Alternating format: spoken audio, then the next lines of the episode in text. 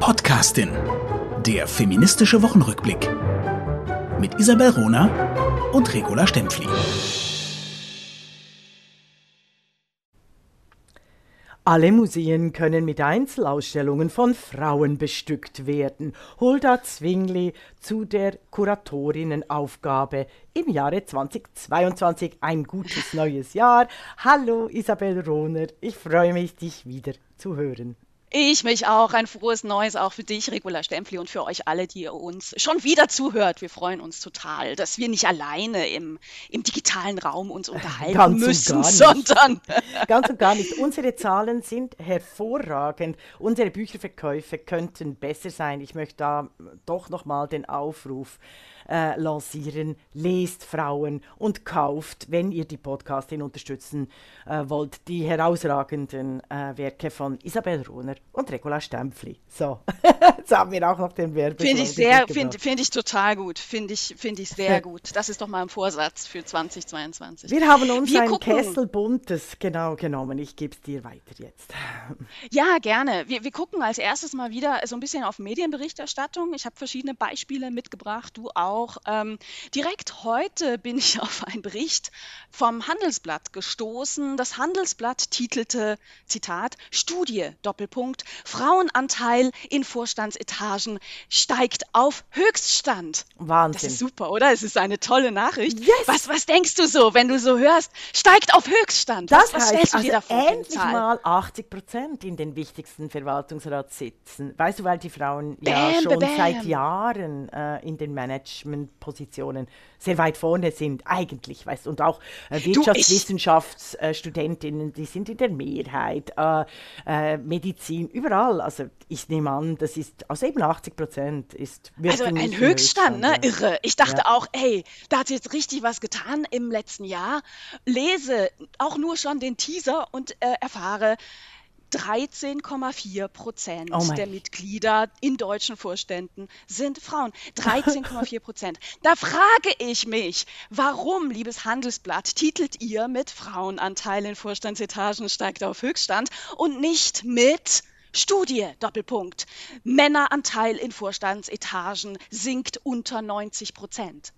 Weißt Großartig. Du? Großartig. So, damit wollte ich einsteigen. Jetzt bin ich neugierig. Was hast du? Also, na, ich möchte eigentlich noch schnell da bleiben, weil du sagst, warum, also warum nicht diese Schlagzeile, um sie nochmal zu wiederholen, weil sie so großartig sind, mm. der Männeranteil in den deutschen Verwaltungsräten sinkt unter 90 Prozent. Weshalb steht dieser Titel nicht? Darf ich dich fragen oder ich sofort gerade mit meinen Thesen loslassen? Na, aber leg mit deinen Thesen los. Also, Erstens, es ist eine Taktik, Gleichstellung als äh, Gleichstellung nicht als Notwendigkeit, als demokratische Selbstverständlichkeit, als als Alltag, als Normalität und erstrebenswert anzusehen, sondern Gleichstellung quasi als außerordentlich so darzustellen, dass jedes Mal, wenn ein Prozent mehr Frauen da sind, schon die Medienmänner einen Riesenwirbel verursachen und eben solche idiotischen Titel setzen wie Höchststand von Frauen in deutschen Verwaltungsräten. Und das hat natürlich einen Machtaspekt. Es geht darum, dass Frauen im öffentlichen Bereich nicht auftreten sollen, nicht sprechen sollen und wenn sie es dann tun, auch wenn es lächerliche 13 Prozent sind, werden sie so überhöht, dass alle Männer Angst kriegen und dann in der Weltwoche dieser Woche beispielsweise Artikel schreiben, die Frauen sind an der Macht, die Frauen ergreifen die Macht. Wenn es faktisch, das ist absolute Fiktion, wenn es faktisch, wenn faktisch das Gegenteil der Fall ist. Ja, man tut natürlich damit so, als wäre alles schon, ne, als, als wäre die Gleichberechtigung schon erreicht. Und, ähm, Und darüber hinaus. die Frauen sollen jetzt endlich mal Ruhe geben, ne? Die haben ja jetzt den Höchststand. Was wollen sie denn noch? Mehr als ein Höchststand? Ja, aber Herzlichen 13,4 Prozent. Äh, das ist wirklich, wirklich peinlich. Ja, ja, großartig. Vielen Dank, hast du es gebracht. Und das passt gerade äh, zur nächsten äh, Studie, die äh, Chefredaktorin in der deutschen äh, Schweiz. Das ist ganz wichtig, weil die Chefredaktionen der deutschen Schweiz sind finanziell, wirtschaftlich, ökonomisch und thematisch mit den Chefredaktionen in Österreich und in Deutschland eng verbunden, vor allem auch auf der linksliberalen Seite. Die sind alle männlich, ausschließlich männlich. 20 Minuten Weltwoche, CH Media, äh, Tristan Brenn bei der äh, Politik, bei dem SRF, TX Group, Ringe, alles Männer. Dann habe ich äh, äh, aus Neugier geguckt auf die Beratungsstellen, Corona-Beratungsstellen, also die Beratungsgremien äh, in der Schweiz in der Pandemie. Auch die sind allesamt mit wenigen Ausnahmen von Männern besetzt. Das ist ein Höchststand an männlichem äh, Agenda-Setting. Es ist ein Was heißt Beratungsstellen, sag mal? Äh, das ist die Pandemie die, braucht die Experten. Ja, genau. Die Pandemie braucht äh, zwecks okay. Organisation. Du kennst mich, ihr kennt mich. Ich habe jetzt den Terminus äh, korrekt, correctus nicht äh, gerade zur Hand. Ich werde ihn gerade finden. Aber es geht um die außerparlamentarischen Experten, Expertinnen, Gremien. Da bin ich ja seit 30 Jahren dabei zu sagen, es geht nicht an, dass öffentlich-rechtliche Stellen, Experten, Expertinnen, Gremien nicht eine, äh, nicht die Männerquote abschaffen, sondern äh, die, die, die Frauenquote einführen, weil da wird die eigentliche Politik gemacht. Und das ist tragisch, das wäre vor zwei Jahren nicht möglich gewesen, Isabel Runner. Wir ja. waren 2019 wirklich weit, weit vorne. Also ich merke das auch an meinem eigenen äh, äh, Beruf, an meiner eigenen beruflichen Tätigkeit. Und es ist so, die Pandemie ist daran, die Demokratie zu zerstören, aber nicht so wie die idiotischen Corona-Leugner, die es äh, meinen sondern indem eben die gesellschaftliche Diversität aufgehoben wird. Währenddem in den Medien eben der Höchststand der Diversität gefeiert wird mit 13,4 Prozent, ist die Realität 90, über 90 Prozent oder 85 Prozent äh, mit klassischen äh, Männern, die sich selber fördern, besetzt. Ich finde es extrem wichtig. Ich bin fassungslos, dass nicht mehr Expertinnen Na, hier die, sich zu Wort melden. Ja, die sich äh, selbst fördern, sagst du ganz richtig, Mhm. aber natürlich äh, prägt es auch den, ähm, den Fokus von, von Berichterstattung oder von eben Pandemieforschung. Äh, das fand ich übrigens interessant. Deutschland hat jetzt auch einen Expertenrat Ja. ähm, eingerichtet, der, der, der, der die Bundesregierung äh, beraten soll. Und in den Medien wurde da äh, immer darauf hingewiesen, dass ähm, Drosten, Professor Drosten, der, der Chef der virologischen Forschung der Charité, und Henrik Streeck, Streeck, das ist der äh, äh, Virologenchef äh, im Westen von Deutschland, ja. in Bonn ist er, ähm, da Mitglied sind, aber hat zum Beispiel unterschlagen, dass auch ähm, Melanie Brinkmann beispielsweise Mitglied des Expertenrates ist. Und das prägt ja auch ein Bild. Also ich war erst der Meinung, oh, das ist jetzt ein Expertenrat, wo, wo die Virologinnen ähm, nicht berücksichtigt werden, was aber mhm. gar nicht stimmt. Es ja, gibt aber andere Bereiche wiederum, ne? Pädagoginnen beispielsweise, ja. äh, die, die durchaus fehlen. Ne? Ja, aber es ist einfach eine Rose in, in, einem, in einem riesigen äh, Unkrautgarten voller Männerexperten. Also, und es ist ganz klar, dass die Medien den Gegensatz zwischen Streeck und Rosten als Polarisierung und Empörungselement so hoch gespielt haben, dass sie keinen Platz mehr haben für wirkliche Lösungen. Und das ist einer unserer grunddemokratischen Probleme. Dass nämlich, ja. weil die Frauenstimmen, die Frauenakteurinnen nicht ähm, im Agenda-Setting vorkommen, nicht berücksichtigt werden, ihre Sachbücher, die ganz klar die Wege aus der Pandemie zeigen, die Wege aus der äh, Ungleichheitsschere zeigen, die Wege aus der ähm, digital, also aus diesem digitalen Misere, der nicht existierenden Digitalsteuern zeigen. All die werden in 20 Jahren dann hervorgehoben, äh, äh, rausgekramt, vielleicht überstehlen Männer ihre Werke und werden dann als große Neukonzepte der wirtschaftlichen und zivilgesellschaftlichen ähm, Erneuerung hervorgerufen, aber äh, äh, hervorgekramt. Einfach die Frauen werden ausgelöscht. Und das ist ein Riesenthema. Deshalb wird Melanie Brinkmann mm. nicht erwähnt, weil die Männer völlig mit Männern obsessioniert sind. Das ist wirklich äh, mhm. spannend. Also mhm. wenn Männer Feministen sind, dann äh, ist es eine ihrer wichtigsten Taten meist für sich selber, für das eigene Selbstverständnis, wenn sie ihren Frauen, den Hetero-Frauen, die sind da wirklich äh, manchmal äh, arm dran, äh, ein feministisches Buch schenken, statt es selber zu lesen. das finde ich oh, wow, auch wichtig, ja. ja. Mhm. Absolut. Ähm, ich habe noch zwei Beispiele von Berichterstattung mhm. mitgebracht. Die, Dann habe ich ganz viel Positives. Ja.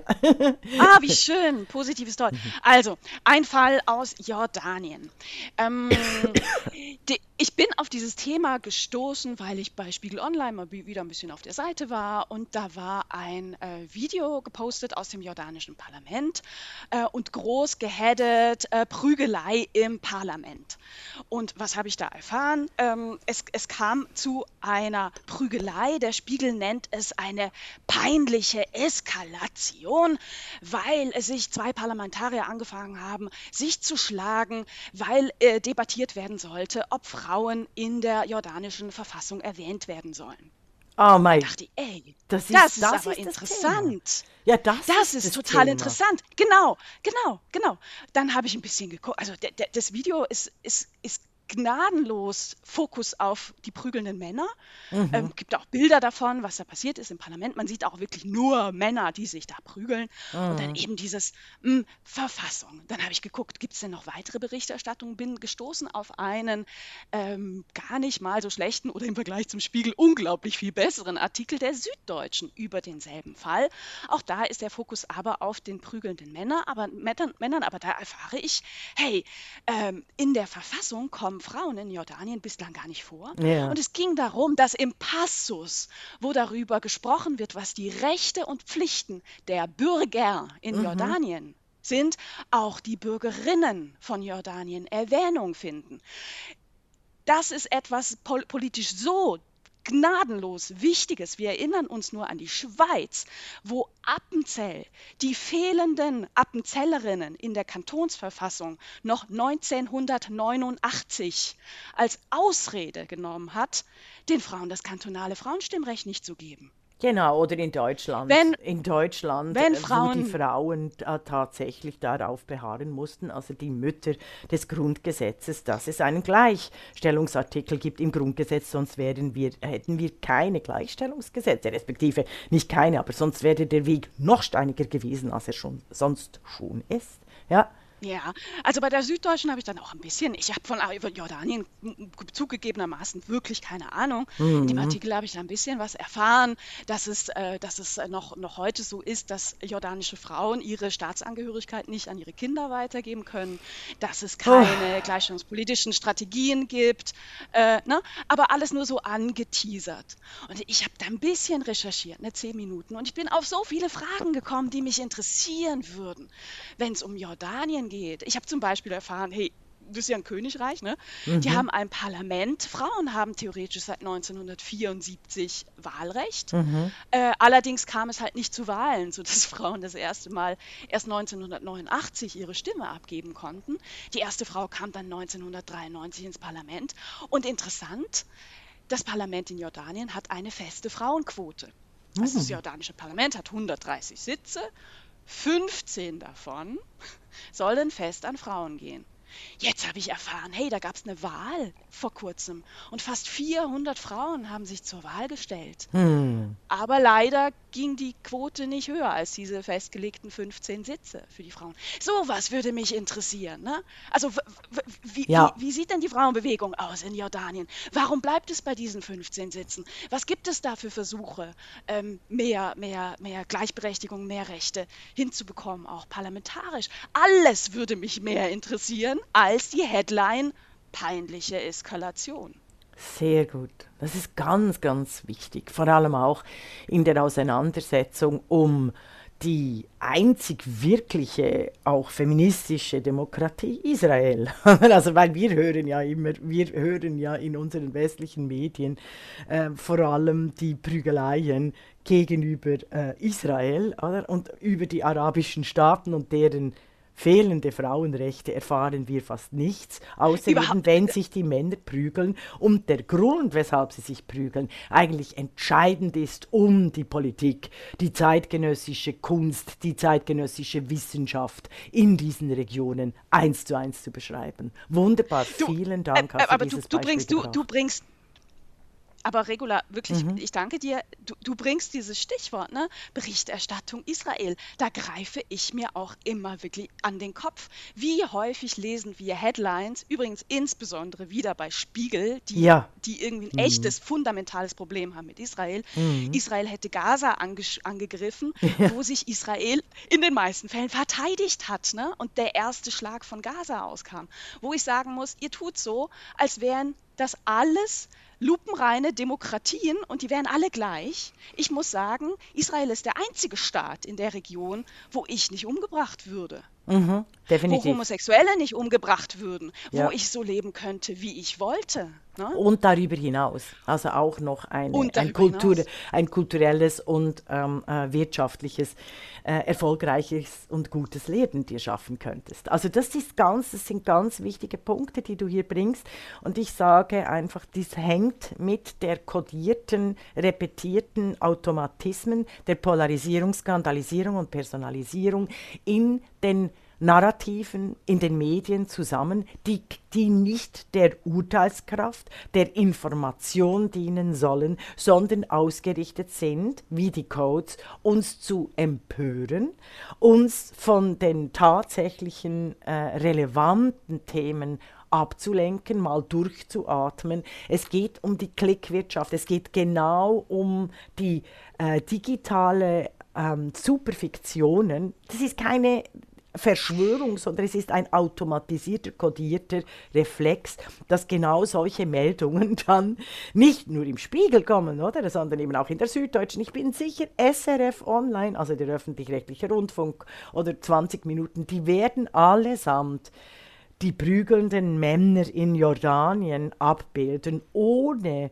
die wesentlichen Fragen, die Isabel Runer hier gerade gestellt hat und, und Regula Stempfli mitdiskutiert hat, aufzunehmen. Und das ist einer unserer großen, großen Ungleichheitsparadigmen, die wir äh, sehr schlecht in, in den Griff kriegen, oder? Also außer durch Gegenstimmen und eben durch hohe Präsenz auch im digitalen Raum. Da komme ich gerade Jetzt will ich was Positives ja. hören. Darf ja? ich was Positives Aha, hören? Ich wollte, äh, da wollte ich schnell so. von Google und Facebook, wird von Frankreich wegen Klickungerechtigkeit zu ein paar Millionen verklagt. Das ist ein erster Schritt. Das ändert aber noch nichts am digitalen Ungleichgewicht fehlender Besteuerung und eben dem kodierten Hass, der sich vor allem gegen Frauen richtet. Es dauert einfach noch zu lange, da, wie, um an vorhin anzuknüpfen, die Männerquote in den Gremien einfach viel, viel zu hoch ist und die Frauen, die schon längst Wege aus dieser automatisierten äh, Undemokratie aufgezeichnet haben. Aber immerhin, ähm, also äh, die, die Privat- oder also es geht darum, die Klickungerechtigkeit, es war so, dass bei Google und Facebook, weißt du, du kannst mit einem Klick, ich nehme alle Cookies an oder, oder nicht. Also, weißt du, du kannst einen Klick mhm. machen, aber wenn du eben die Cookie verändern willst oder es nicht annehmen willst, dann musst du irgendwie 15 Seiten anklicken, durchlesen, äh, rückgängig machen, oder? Und es oh, ist ja, ja, klar, das ist natürlich, Commodity is the biggest traitor, Bequemlichkeit ist die größte Verräterin, aber also auf jeden Fall ist wenigstens das mal verändert. Ich wünschte mir, wir wären so clever, wir Feministinnen, mit, äh, weißt du, solche Klicks äh, äh, einzurichten, dass eigentlich nur die feministische Lösung gelten würde und ähm, alle Männerlösungen quasi, also es, es, geht ja nicht um die Männer, sondern alle undemokratischen Nicht-Gleichstellungs-, Nicht-Chancengleichheitslösungen 15 Mal, ähm, äh, 15 Käme Minuten dann gar nicht vor. Ja. ja, genau. Also, ich habe dir eine gute Nachricht. Ähm, Trickfilm, in der Trickfilmindustrie. Du hast ja ein paar Trickfilme da, dank deiner Nichte. Ich bin ja ein bisschen aus dem Business, äh, seit äh, meine Kinder erwachsen geworden sind. Hast ja ein paar mit so ein paar feministischen Role Models. Disney ja, ist nicht Diana, unbedingt... Ja, ich sag's schon wieder, Diana. also Disney ist nicht bekannt für den Oberfeminismus, ganz und gar nicht. Aber die neue Disney-Chefin heißt Susan Arnold. Und sie, das ist zum ersten Mal in der 98-jährigen Geschichte von Disney äh, die Frau in dieser Position.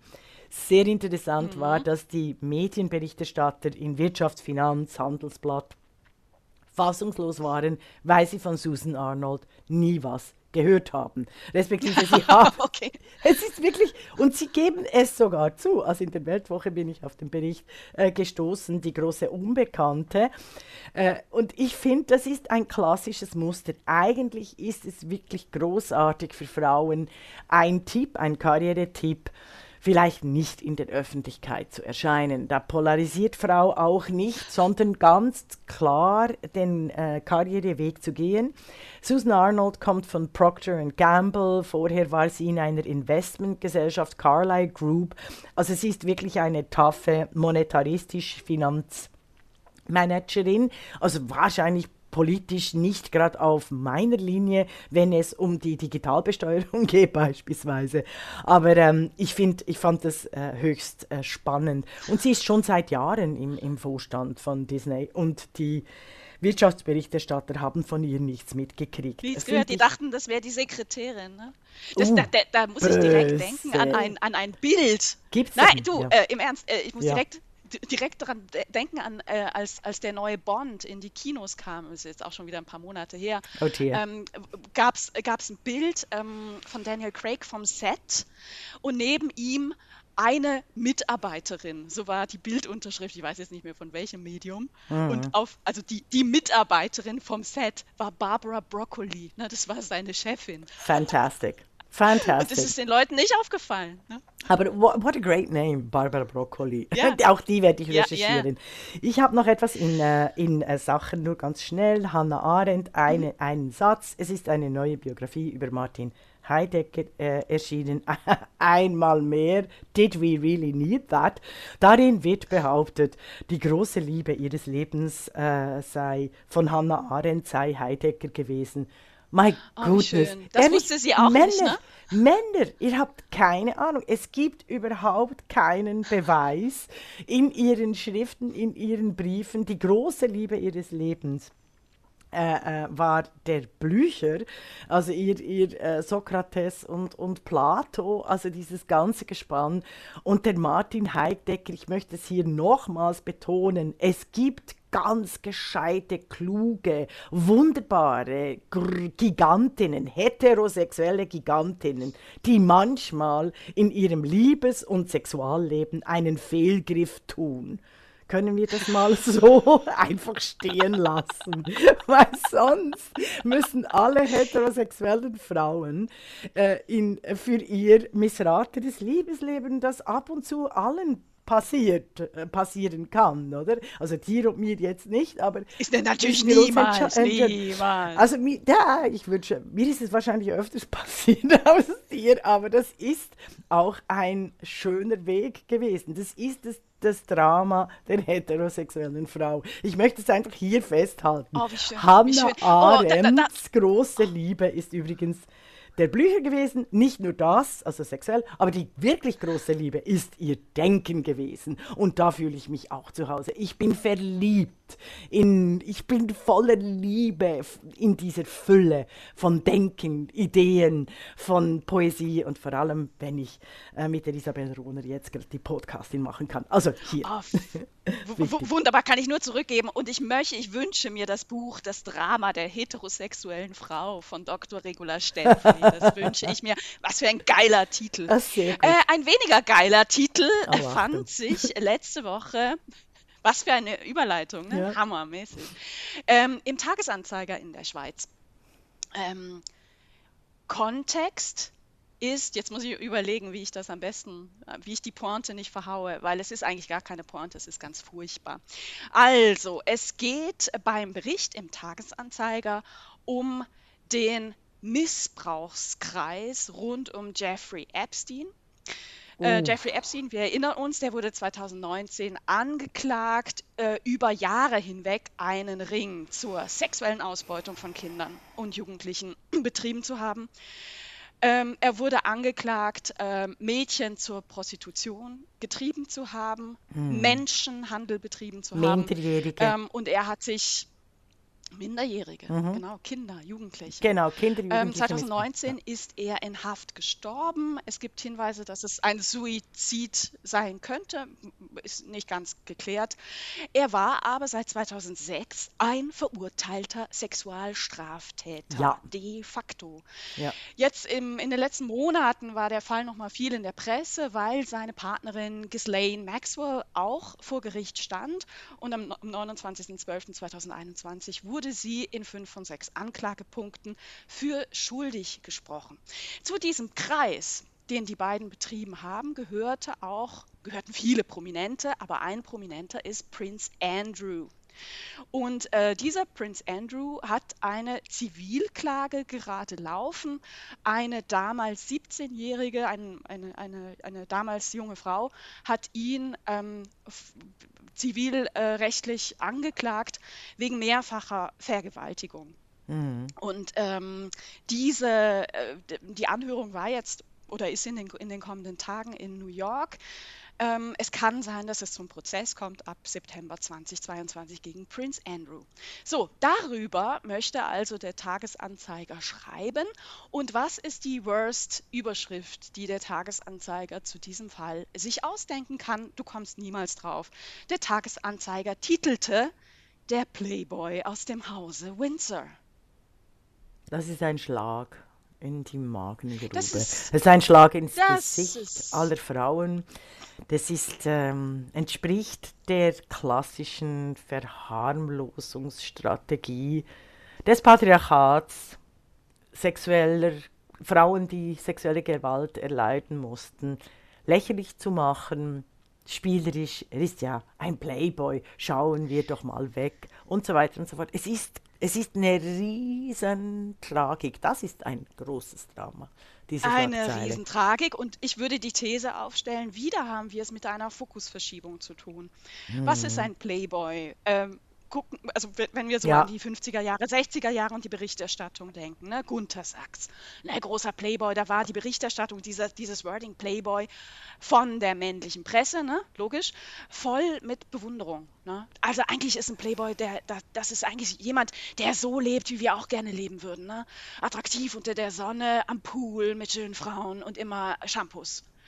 Playboy hat sich, glaube ich, schon verändert in den letzten Jahren. Also der Playboy ist einer, der inzwischen ähm, ja, das ist ein also Alkoholiker, so ein, so ein, Hochstapler, so ein, äh, ist nicht ja, fähig. So, so ein bisschen ja. peinlich ist der er ist nicht ne? fähig, äh, aber der, feste Beziehungen aufrechtzuerhalten, ist eigentlich gescheitert. Also das finde ich schon. Aber der Fokus ist, mhm. hey, Prince Andrew, der ist ein bisschen peinlich ne, für die Windsors. Mhm. Das ist die Aussage. Mhm. Es ist nicht, Prince Andrew ist vielleicht, wahrscheinlich, mutmaßlich oder wird angeklagt der Vergewaltigung. Ja. ja. Ist halt ein bisschen peinlich. Also ganz, ganz schlimm. Und Tagesanzeiger, wenn ihr feministisch werden wollt 2022, so geht's nicht. Ja, genau. Und eben, äh, wir haben immer noch die Tagesanzeigerin in unserem Portfolio. Wir können sofort äh, den aufschalten, damit die Leser und Leserinnen mit viel bunteren Themen und klassischen äh, Informationsfokus bedient werden. Ich möchte etwas sagen, äh, wenn du Playboy erwähnst, auch einfach, dass es hier keine Missverständnisse gibt. Ähm, nochmals betonen, es geht um Vergewaltigung. Es geht nicht darum, was an den linken Ufern der Seine äh, beschrieben wird in diesem großartigen Buch ähm, einer amerikanischen Autorin über die Jahre in Paris 1940 bis 1950 äh, wo die unterschiedlichsten Beziehungen miteinander äh, äh, geschlafen haben, diskutiert haben. Also wo quasi das denkerische und das sexuelle Leben ineinander überging. Aber wo die Subjekthaltung nicht klassisch besetzt war, eben das Subjekt ist männlich und alle äh, und das, die, die Objekte sind weiblich und sind austauschbar. So wie du gesagt hast, eben ein Playboy ist einer, der am Pool sitzt, Champagner trinkt und von Frauen umgeben. Das sind ja die Frauen, haben ja den Stellenwert der Champagnerflasche, oder? Also mm, ja, ich, ja, möchte, ja. ich möchte hier äh, äh, ein Plädoyer dafür halten, dass ganz klar immer unterschieden wird, in welchem Kontext und in, ähm, in welcher Subjekt und Objekt Uh, Wording und Narrativ und Storytelling befinden wir uns, oder? Weil sonst kommen dann so blöde äh, Schlagzeilen, andere Schlagzeilen, dürfen äh, Männer jetzt nicht mehr fremdgehen oder dürfen Frauen nicht mehr fremdgehen oder das Begehren ist ausgelöscht. All diese Idiotien, die in der Diskussion um sexuelle Gewalt im Moment so unglaublich hip sind. Da möchte ich ein Beispiel bringen aus oh. der Weltwoche. Ja. Äh, und da äh, geht mhm. es um die ausschließlichen Männerclubs. Also, und da wehrt sich eine Feministin, äh, die kenne ich gut, ist eine äh, kluge Frau, Tamara Wernli. Wir sind aber immer gegenteiliger Meinung. Sie, ähm, ja. Äh, sie, sie, sie ich finde es aber immer wieder spannend. Ich gehe ja immer außerhalb meiner, äh, quasi mein, meiner Bubble. Ich finde das sehr wichtig. Sie plädiert darüber, also Clubs sollen doch bitte, auch vor allem die Frauenclubs sollen auch doch bitte äh, Frauenclubs bleiben dürfen, also nicht, nicht quasi durch Gleichberechtigungsgesetze äh, gezwungen werden, gemischt äh, geschlechtlich besetzt zu werden. Und dann nimmt sie eben die Frauen, äh, nimmt sie eben die ausschließlichen Zünfte, die eine wichtige gesellschaftliche Funktion haben, auch noch in der Schweiz, auch gewerblich und so weiter, nimmt sie zum Beispiel. Oh und hier oh. möchte genau, und hier möchte ich nochmal von der Deep Podcastin, was wir mehrmals besprochen haben, sehr verehrte Damen und Herren, also unsere Hörerinnen wissen das.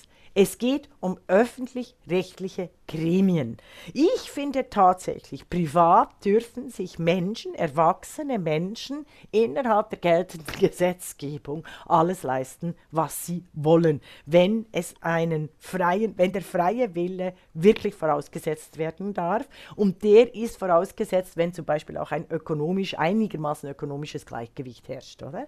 Aber bei öffentlich-rechtlichen Gremien gibt es keine hundertprozentigen Männergremien mehr. Punkt, fertig, Schluss. Darf es nicht geben. Ja. Darf es nicht geben.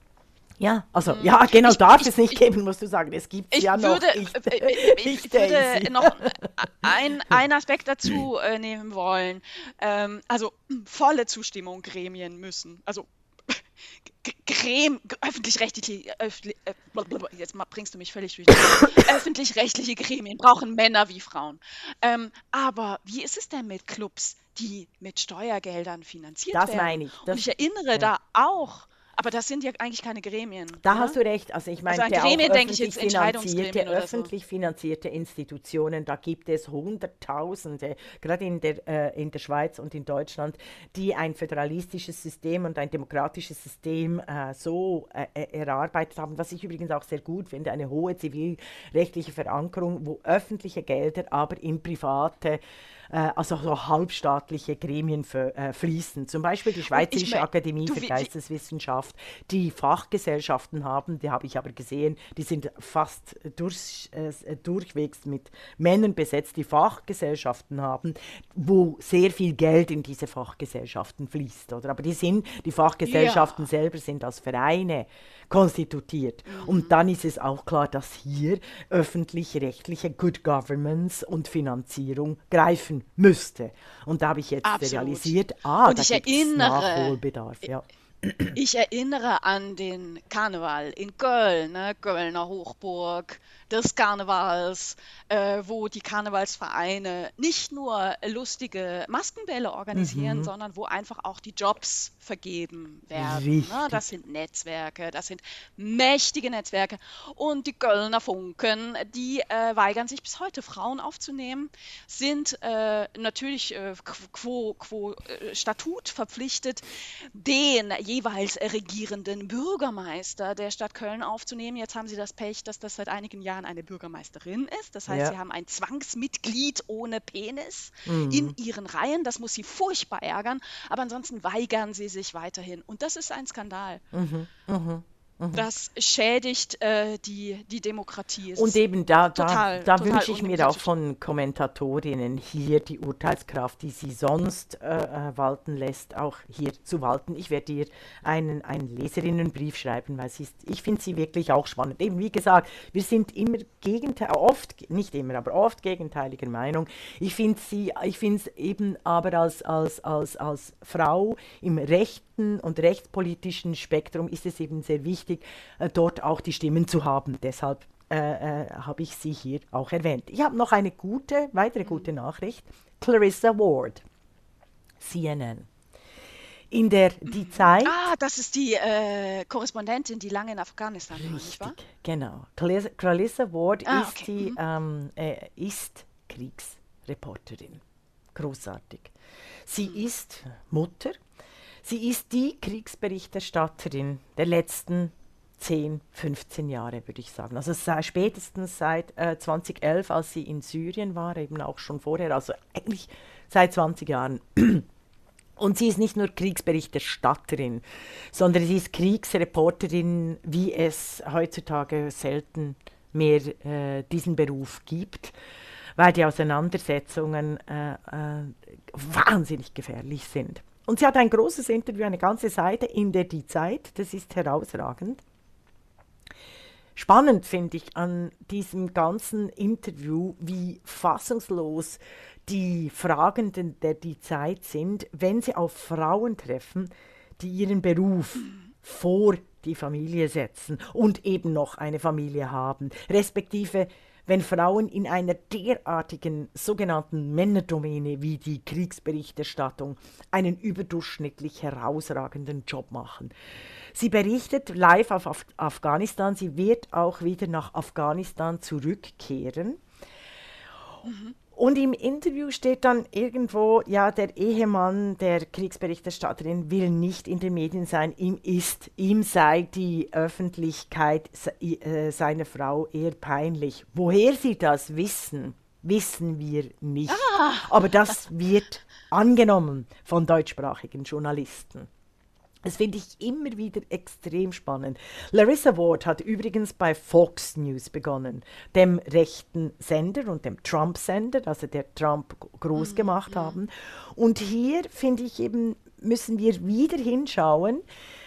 Es ist immer für mich auch ein Erstaunen darüber, dass Feminismus ähm, auch von rechten Frauen, also selbstbestimmte Leben von rechten Frauen gelebt werden, dass der Feminismus dass vom Feminismus eher rechte Frauen profitieren können. Also wirklich auch eine Karriere machen können in Informationsmedien, währenddem linke Frauen in Informationsmedien von ihren Kollegen äh, sehr oft rausgemobbt werden. Deshalb haben wir äh, so große Journalistinnen, die ähm, ihren Weg begonnen haben in rechten Sendern. Ist das nicht erstaunlich? Also das ist so etwas, was mir, was mir aufgefallen ist. Und dann habe ich gedacht, also irgendwas muss in den linksliberalen Medien und auch im Kulturbetrieb wahnsinnig schief laufen, dass die herausragenden Frauen der eigenen Reihen hier nicht ähnliche Karrieren machen wie die, die äh, äh, rechten Frauen in den äh, wirklich üblen rechten Gremien, Blogs, Radiostationen.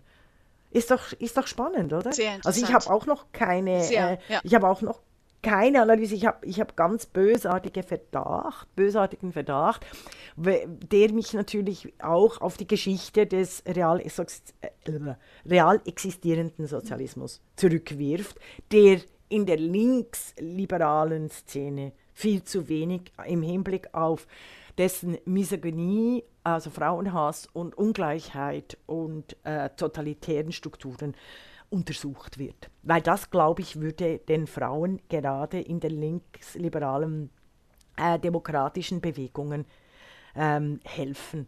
Und deshalb sind wir so wenig weit, also wir sind wahnsinnig weit, Isabel Rohn und Stempfli. Ich möchte das betonen, wir haben ein wunderbares Leben.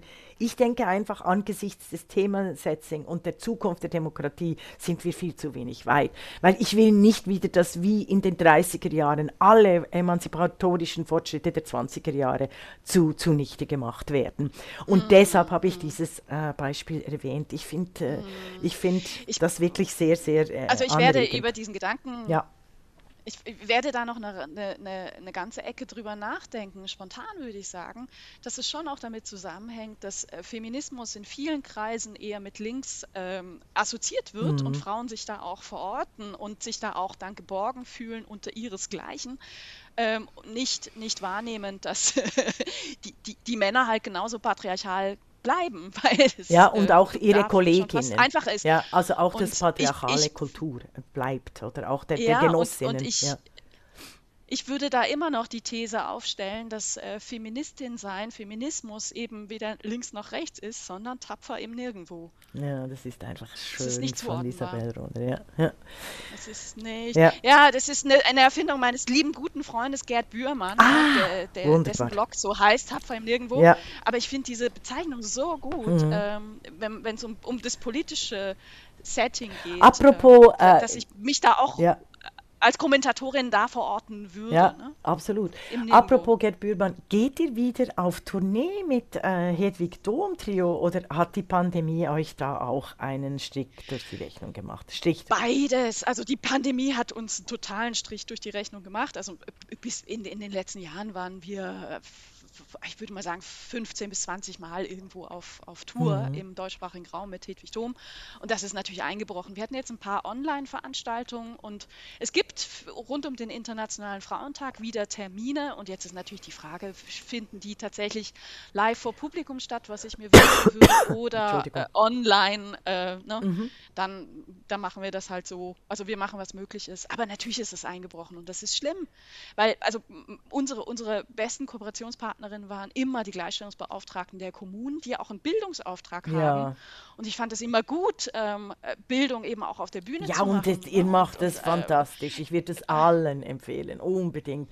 Sponsort, macht. Also es ist so, ich habe so viel gelernt.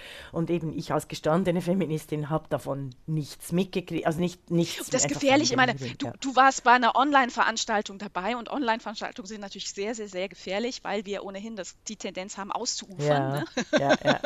Live halten wir uns an 90 Minuten. Ich glaube, bei der Veranstaltung, bei der du dabei warst, haben wir über drei Stunden. es war großartig. Das, ja. Und das ist dann halt für alle eine Zumutung. Ja, ne? Nee, aber das ist, ich finde, wir müssen das betonen, dass, diese, dass die Pandemie gerade uns Frauen im Wissenschafts- und Wie, Kulturbereich massiv schadet. Also mir, mir äh, schadet. Wie sieht es denn bei dir aus mit deinen Vorträgen? Eben, ich hätte das war jetzt, ja immer ich eines deiner fünf, wichtigen Standbeine. Ich hätte fünf Neujahrsempfänge gehabt. Leute, das ist ganz viel Geld ganz viele Bücher, die ich verkauft mhm. hätte. Das ist ganz viel Aufmerksamkeit. Da müssen nämlich die lokalen Blätter auch immer darüber schreiben oder die Lokalradios. Fünf, ich musste fünf, also mir wurden fünf Neujahrsempfänge abgesagt. Das ist, das sind eben drei, vier Monate äh, Gehalt, die mir hier so wegfallen. Es ist bitter. Glücklicherweise habe ich mich ja äh, neu orientiert in der Pandemie nicht nur mit den Podcasts, sondern auch im äh, Kunsthandel. Also ich mache eigentlich was Branchenfremdes, mm. was ich aber allen Frauen empfehlen werde und würde, im Sinne von mm. die mm. Berufung ist manchmal nicht zu verfolgen, sondern eben die ökonomische Notwendigkeit, die gedeckt werden muss. Ich hätte noch ein Thema, wir sind zwar schon weit in der, äh, in der Zeit, aber ähm, ich möchte hinweisen auf eine Art Dokumentation über Alice Guy. Sie war die erste Frau hinter der Kamera, sie prägte die besondere Sicht auf die Welt, sie prägte die filmische Gestaltung der Welt, der siebten Kunst, wie es die Französinnen nennen. Und es gibt eine Filmgeschichte, die nicht geschrieben ist. Es ist eine, eine der unglaublichsten Geschichte. 500 Filme hat Alice Guy gemacht, die Männer in ihrem Umfeld wow. ausgewiesen und zugewiesen wurden. Sie wurde vergessen, ausgelöscht, trotzdem Alice Guy selber ihr Leben lang versucht hat, ihr Werk zu retten. Sie ist ein, sie ist die mit Großbuchstaben, sie ist die Filmpionierin, die wir in unserem äh, Filmpodcast auch nicht ähm, äh, entdeckt haben oder erwähnt haben. Vielleicht, ich, ich, musste es dann noch, ich musste es dann noch nachhören. Es gibt eine erschütternde Dokumentation auf Arte, die alle Frauen und Männer zu Feministen und Feministinnen macht, um zu zeigen, wow. welche strukturellen Mechanismen wirken, äh, wie die Werke, was ich ja auch bei mir selber erlebe, was mir alles schon gestohlen wurde, das ähm, werde ich wirklich in meiner Biografie auflisten, dokumentieren. Genau gleich wie Alice Guy versucht hat, ihr Werk zu retten. Also es, sie ist die Produzentin, die Regisseurin, die Kamerafrau, der Filmgeschichte. 1873 bis 1968 hat sie gelebt. Sie war also alt, sie war alt genug, um zu wissen, wie wichtig sie in der Filmgeschichte ist. Und dennoch kennt kaum jemand ihren Namen. Alice Guy, sie war in Europa und in Amerika zu ihrer Zeit unglaublich erfolgreich, wird aber dann systematisch aus den Annalen des Kinos ausradiert. Alle diese Dokumentation gucken. Es ist außerordentlich toll von Arte, äh, das zu oh, machen. Klasse. Oh ja, das, äh, das mache ich. ich. Ich schließe mich da direkt an. Du sagst eine, eine Pionierin, die Regisseurin. Ähm, der, des beginnenden 20. Jahrhunderts bis Mitte des 20. Jahrhunderts. Ich ähm, würde gerne zwei Filmtipps auch noch loswerden. Mhm. Der eine Film ist Ich bin dein Mensch. Ja. Regie und Drehbuch Maria Schrader. Diesen ähm, Film haben wir schon mal erwähnt, ja. weil die herausragende Hauptdarstellerin Maren Eggert für ihre Rolle als Wissenschaftlerin Alma mit dem Silbernen Bären der Berlinale 2021 ausgezeichnet wurde, also als, für, als beste Darstellerin für für die beste darstellerische Leistung. Ja. Ähm, der Film, den Film gibt es aktuell in der ARD-Mediathek noch bis Ende März. Ich empfehle das allen zu gucken. Es ist die Geschichte einer ähm, Wissenschaftlerin, die ähm, ein, ein Gutachten schreiben soll über das Zusammenleben mit einem Humanoiden. Sie macht so, ein, macht so, ein, so eine Testreihe mit, soll drei Wochen mit einem ähm, Roboter, der aussieht wie ein Mensch, zusammenleben, um dann zu begutachten, ob solche Roboter sich auch als ähm, Partner, Ehepartner ähm, eignen könnten. Der Film ist grandios, er ist klug, er ist politisch, er ist aktuell und ähm, also ich kann den allen sehr, sehr, sehr empfehlen. Maria Schrader ist eine grandiose Drehbuchautorin mhm. und Regisseurin. Mhm. Der Film geht in, die, in, die, in den Wettkampf um den Oscar als, als deutscher Beitrag und ich finde, dass sie hätte das sehr verdient. Mhm also ich drücke ihr da alle Unbedingt. Daumen. Ich bin dein Mensch. Unbedingt. Und dann wollte ich ja noch darauf hinweisen, ne? also alle unsere Hörerinnen und Hörer haben natürlich das wirklich geniale Sachbuch Trumpism, ein Phänomen verändert die Welt hoffentlich schon gelesen oder werden es sich jetzt fucking bestellen. Kaufen, Dieses Buch lesen, ist wirklich ja. sensationell gut. Ein geniales Sachbuch von Regula Stempfli. Ich sag's nochmal: mhm. Trumpism. Ein Phänomen verändert die Welt. Würde man dieses Sachbuch verfilmen ja. als Hollywood-Blockbuster, rauskäme Don't Look. der Film, der im Ernst, ich bin im Ernst, ich habe diesen Film letzte Woche geguckt. Er läuft gerade auf Netflix. Mhm. Es ist eine Netflix-Hausproduktion. Ähm, sensationell. Der Film ähm, ist zwar von einem Mann, aber gut, gute Sachen können wir ja auch, können, können wir auch mal von Männern bewerben. Unbedingt. Er handelt von der Astronomie-Doktorandin Kate jetzt kann ich meine Schrift nicht lesen. Diabiski, no. Diabaski, Diabaski, so. Ja, Diabaski ist ja so ein, ein wirklich, ja. Genau, das, das ist ja auch ein Thema, dass sie einen unmöglichen Namen hat und die Journalisten und Journalistinnen schon den Namen verändern wollen, ja. Und dann äh, den Wissenschaftler mit Leo DiCaprio, genau, den älteren Wissenschaftler. Ja, ja, also diese Doktorandin entdeckt einen Kometen, der auf die Erde zurast und die Erde in sechs Monaten treffen wird, ja, und dann, wenn die Politik passiert? nicht handelt. Genau, genau. und die, die Wissenschaft versucht jetzt die Politik dazu zu bringen, zu handeln. Mhm. Aber die Politik hat halt anderes zu tun, weil die Umfragewerte sind gerade super gut oder nicht sie sind so viel gerade erzählen, Nicht so viel und, erzählen. Ich möchte und jedenfalls wird nicht gehandelt. Dann, dann, dann versuchen sie es an die Öffentlichkeit zu bringen, versuchen in TV-Shows zu gehen. Aber auch die Öffentlichkeit, die, die, die interessiert sich einfach nicht für so, eine, äh, für so eine Meldung, sondern ist mehr daran interessiert, über das Liebesleben einer berühmten Sängerin zu erfahren. Ein super guter Film, der gnadenlos ist, der böse ist und leider auch sehr, sehr wahr. Unbedingt anschauen. Don't look up. Genau, darf ich aber noch was feministisch Das war mein Werbepunkt. Das war dein Werbespruch. Feministisch kritisch möchte ich anmerken, ja. dass die Konstellation junge Studentin, alter Professor, die, die fand ich scheiße. Es wäre nämlich viel besser gewesen, äh, wenn es eine ältere Professorin gewesen wäre mit einer jungen Studentin. Und äh, das hätte auch funktioniert. Ja, aber darf ich dazu noch ja. was äh, ich will dazu noch was anmerken. Ich habe persönlich als Feministin sehr gelacht, weil der Professor, ne, der Doktorandin, mhm. wird gespielt von Leonardo DiCaprio. Ja. Seine Figur ist ein Familienvater, er ist äh, verheiratet, hat zwei erwachsene Kinder und seine äh, Frau ist auch gleich alt wie ja. er. Das ist etwas, was Leo DiCaprio ähm, noch nie mit Vergleich zu seinem, zu seinem echten Liebesleben ne, wirklich ein feministisches Statement ist, weil er ja meistens Partnerinnen hat, ähm, die nie über ja, 26 ja, 25 Jahre. über 26 genau. äh, Jahre sind. Wobei, wie, womit wir wieder beim Drama der heterosexuellen Frauen wären, aber das lassen wir doch, äh, lassen wir doch hier sein. Also es gibt Don't Look Up, finde ich aber Ah, etwas wollte ich noch sagen. Ich fand den Film auch großartig, dank deinem Tipp, Isabel Rohner. Ist dir aber aufgefallen, dass die meisten Kritiken im Feuilleton diesen Film wirklich in der Luft zerreißen.